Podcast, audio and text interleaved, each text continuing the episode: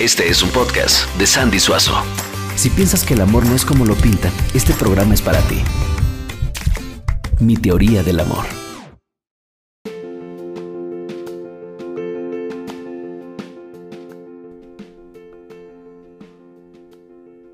Hola, hola, ¿cómo están? Bienvenidos a este último episodio de la primera temporada de Mi teoría del amor.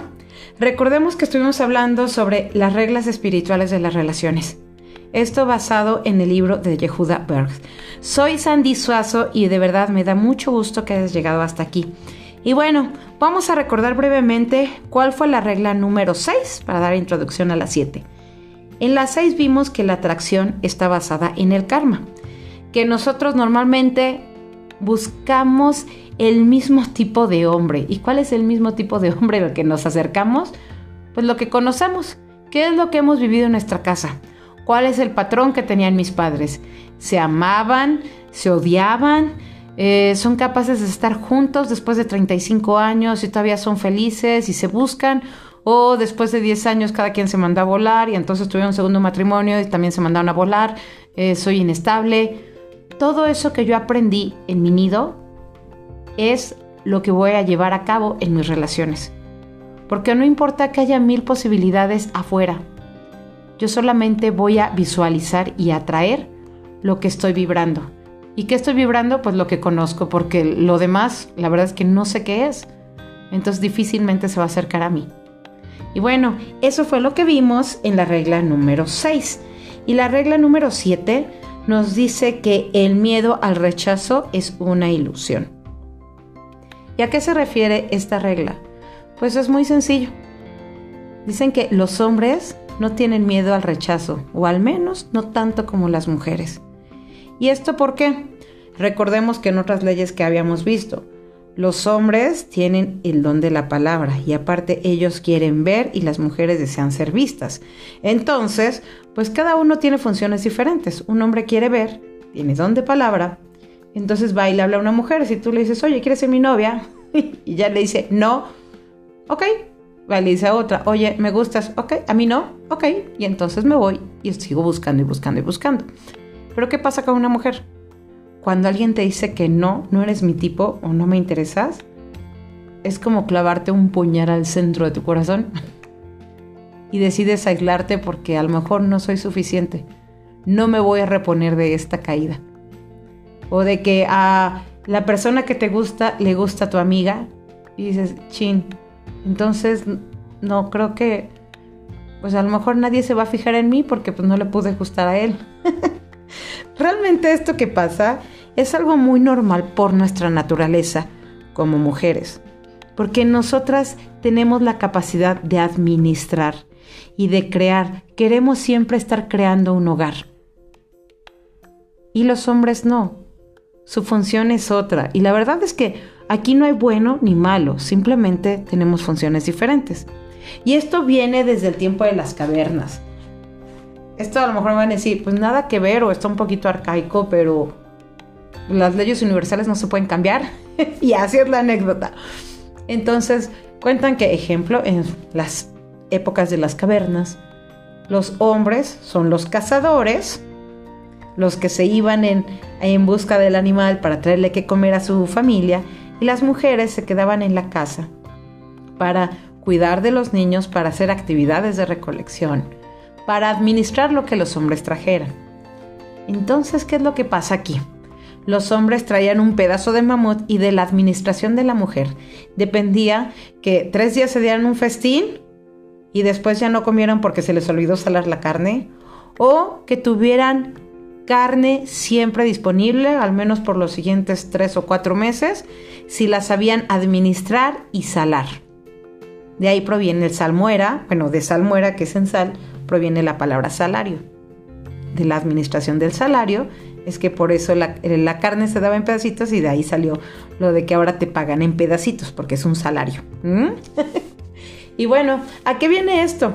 Pues que las mujeres, como tenemos ese don de la administración, porque recordemos que somos vasija, que fue lo que vimos en la primera ley. Los hombres son luz y cómo comparten su luz? Pagando, trayendo cosas, complaciéndote. Y la mujer cómo comparte su luz, administrando, dirigiendo la luz del hombre. Entonces cuando diriges tú a tu familia, cuando tú estás haciendo la labor de compartir con ellos, es cuando te sientes más completa. Llevemos esto a las relaciones. Cuando un hombre es rechazado por una mujer, ok, bueno, a lo que sigue, sigo siendo cazador. Cuando una mujer es rechazada por un hombre, sentimos que me están rechazando porque no sirvo para ser una familia. El sentimiento es diferente. Entonces me dura mucho más el duelo. Porque yo lo que estoy buscando es una familia. Y eso es siempre, aunque me digan, no, yo no deseo tener hijos, a mí me gustan las relaciones así, así, este, algo muy casual. Nuestro deseo innato es el mismo. Todos tenemos un deseo de reproducción. ¿Pero por qué? Porque los hombres buscan reproducirse y tener una pareja con quien coger y las mujeres buscamos tener una familia a quien proteger. Las cosas como son. Dicen, se tenía que decir y se dijo. y es por eso que muchas veces nos sentimos con un mayor miedo al rechazo. Pero ahora, retomando esta parte de la vasija, que ya lo habíamos visto. Si las mujeres tenemos todo el tiempo la luz de Dios en nuestro ser, porque tenemos el poder de creación y qué mayor prueba que dar vida, porque el hombre solamente pone su semilla y nosotras tenemos el poder de hacer que esa semilla se convierta en un ser vivo. Entonces, si la luz de Dios está siempre con nosotros, ¿por qué deberíamos de sentirnos vacías? Nosotras no podemos sentirnos abandonadas ni aunque lo intentemos. Eso realmente es un velo de la depresión y de las cosas ocultas que o de las cosas que ocultan la luz de Dios. Pero en realidad es una ilusión. También la codependencia es una ilusión. El vacío no puede existir porque Dios siempre está habitando en mí. ¿No es hermoso esto? Ay, bueno, yo me emociono mucho cuando lo cuento.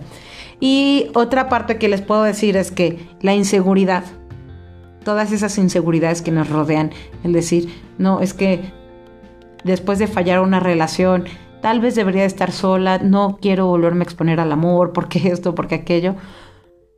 Toda esa inseguridad lo único que intenta es minimizar el dolor. Es un mecanismo de defensa, de defensa para protegernos, para mantenernos inmersas en un ciclo de miedo y soledad. En realidad es una trampa del ego. Y muchas veces también, ¿qué es una trampa del ego? Adelantarse a las situaciones y estar peleando cuando sí tienes una pareja. Yo creo que nos ha pasado a todas, que tienes una pareja, sabes que te gusta, este, las cosas van bien, pero de momento antes de que se empiecen a poner serias, empiezas a pelear de más. Sí, claro, porque tú esto, esto, aquello, me quieres dejar, este, piensas que estoy loca, porque, bueno, las mujeres que somos muy hormonales, ¿verdad? Pero ¿por qué hacemos esto? Porque también es un mecanismo de defensa. Yo prefiero dejarte y después decir, yo sabía que no me convenía y por eso lo dejé, a esperar a que las cosas sí se den y que yo no me sienta segura o que después decir, y si él me deja, yo no voy a saber qué hacer. Entonces prefiero huir. Pero por eso hay que recordar, si Dios está dentro de ti, si nosotras somos luz y somos vasija, no hay manera de que estemos solas. Solamente hay que reconocer la luz que ya existe dentro de nosotras. Y otra parte muy importante aquí es que pues no existen los hombres ni las mujeres perfectas. Todo en las relaciones siempre va a ser un eterno, una corrección eterna. Porque si no tuviéramos algo que corregir, pues simplemente ya nos hubiéramos muerto.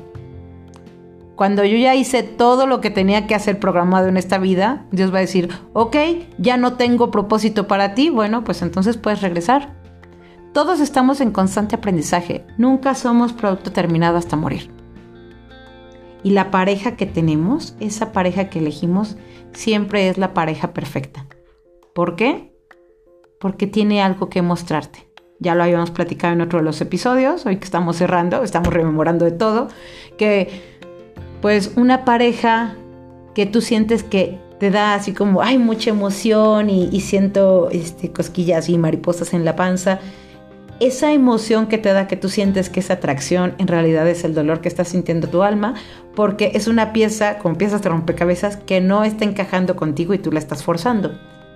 Entonces, el dolor se siente como atracción. Pero ¿qué es lo que pasa aquí? Bueno, que pues nosotros tenemos algo que aprender con esa persona. Si no, no la hubieran puesto en nuestro camino.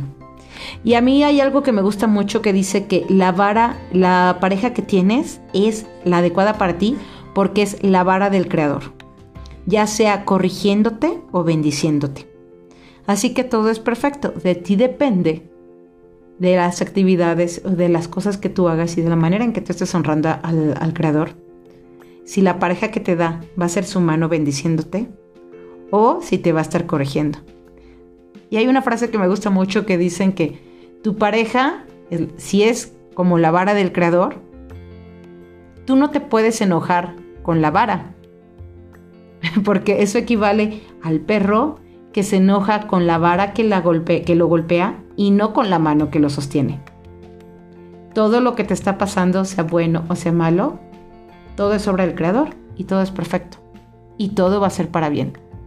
Cuando te está pasando algo malo hoy, es porque el Creador quiere que aprendas algo.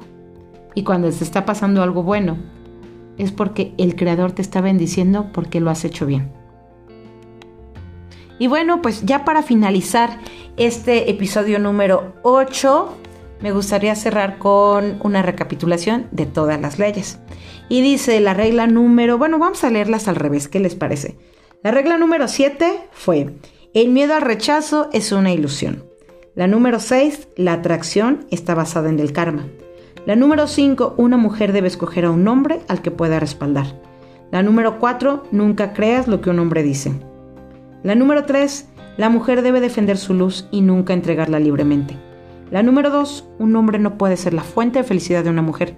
Y la número 1, los hombres son canales para la luz, mientras que las mujeres son vasija. Y bueno, ya para cerrar, espero que de verdad les haya gustado. Si les gustó mucho, recuerden buscarme en mis redes sociales. Soy Sandy Suazo, en Facebook como Sandy Suazo y en Instagram como San Suazo. Este podcast, primera temporada de Mi Teoría del Amor, nos basamos en el libro Las reglas espirituales de las relaciones de Yehuda Berg. Y para cerrar, me gustaría dejarlos con esta frase. Yo siempre digo que en las relaciones tienes que aprender si tú quieres ser un carbón o un diamante. El carbón y el diamante tienen la misma estructura atómica, pero no tienen el mismo proceso. Un carbón es algo común que puedes encontrar en la montaña. Y un diamante también va a estar en la montaña, pero es muy escaso. Lo encuentras a profundidad y tardó años en formarse bajo presión. Entonces, ¿quién eres tú? ¿Quieres ser un carbón? ¿Alguien común? ¿Manchado, con un alma manchada, que se deshace rápidamente?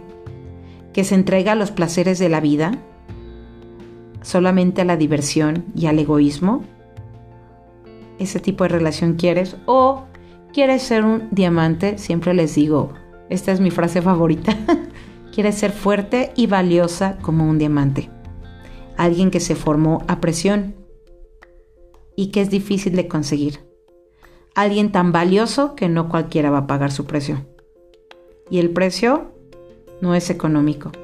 El precio es el compromiso de llevar una relación al siguiente nivel. De comprometerte contigo a crear algo que de verdad sea perdurable en el tiempo algo que sea en realidad tan fuerte como el amor de Dios y que nada lo pueda destruir. Así que a mí me gustaría tener una relación tan fuerte y valiosa como lo soy yo, como un diamante. Y pues con esto cerramos. Muchísimas gracias por habernos escuchado durante estos ocho episodios y nos vemos en la siguiente temporada. Soy Sandy y que Dios los bendiga siempre. Gracias.